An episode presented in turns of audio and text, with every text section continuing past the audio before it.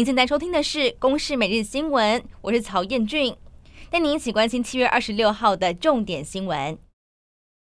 国内牛仔裤大厂如新昨天晚间召开重大讯息说明记者会，表示今年的七月中旬高层异动，新任经营团队经过连日清查，发现公司陷入到重大财务困难，几乎没有可动之现金的困境。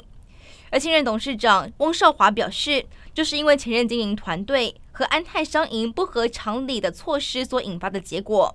不过，证交所表示，如今的重讯并没有厘清问题，处以一百五十万元的违约金。如今从明天开始变更交易方式，打入全额交割。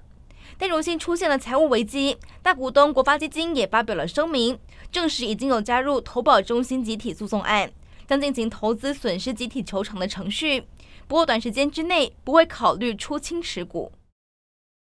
因为电子股有消化库存的压力，又因为美国联准会这个星期预估会再升息，所以台股今天开低走低，一度下杀超过一百八十点，中场下跌了一百二十九点五五点，收在一万四千八百零六点七八点，指数跌破五日线。新竹设立棒球场花费十二亿重建，二十二号启用之后，陆续发生了球员因为场地情况受伤。还有观众席地板到处是破洞等负面的评价。对此，在参选桃园市长的前新竹市长林志坚，二十六号凌晨再一次发文道歉，也承诺会负责任、全面改善，希望大家可以给多一点的信心。但民众党的桃园市长参选人赖香伶就反击，因为林志坚说要负责，结果在图卡上是强调球团勘察三次，言下之意就是要甩锅。新冠本土疫情逐渐降温，单日新增了二点四万多例个案。指挥中心说明，这和上星期相比下降百分之十一点八。而另外还新增了三十七例的死亡个案，六十八例中重症个案，两项都创下了五月十七号以来相隔七十天的新低。中重症个案当中，包含两例儿童的 Miss C 个案，目前都在治疗当中。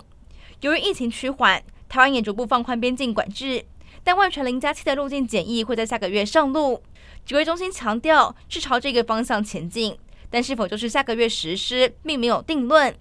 而婴幼儿疫苗的接种率必须要达到五成，才有可能会进一步放宽边境。汉光演习第二天，陆军三零二旅后备部队模拟共军试图登陆，上午在苗栗的白沙屯沙滩设置了四线炸、汽油桶等滩岸阻绝项目。而除此之外，因为俄乌战争影响。有法国媒体特别来台记录汉光演习。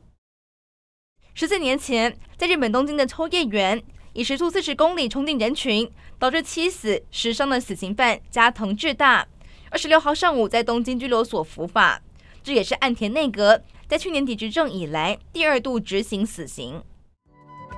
以上内容由公司新闻制作，感谢您的收听。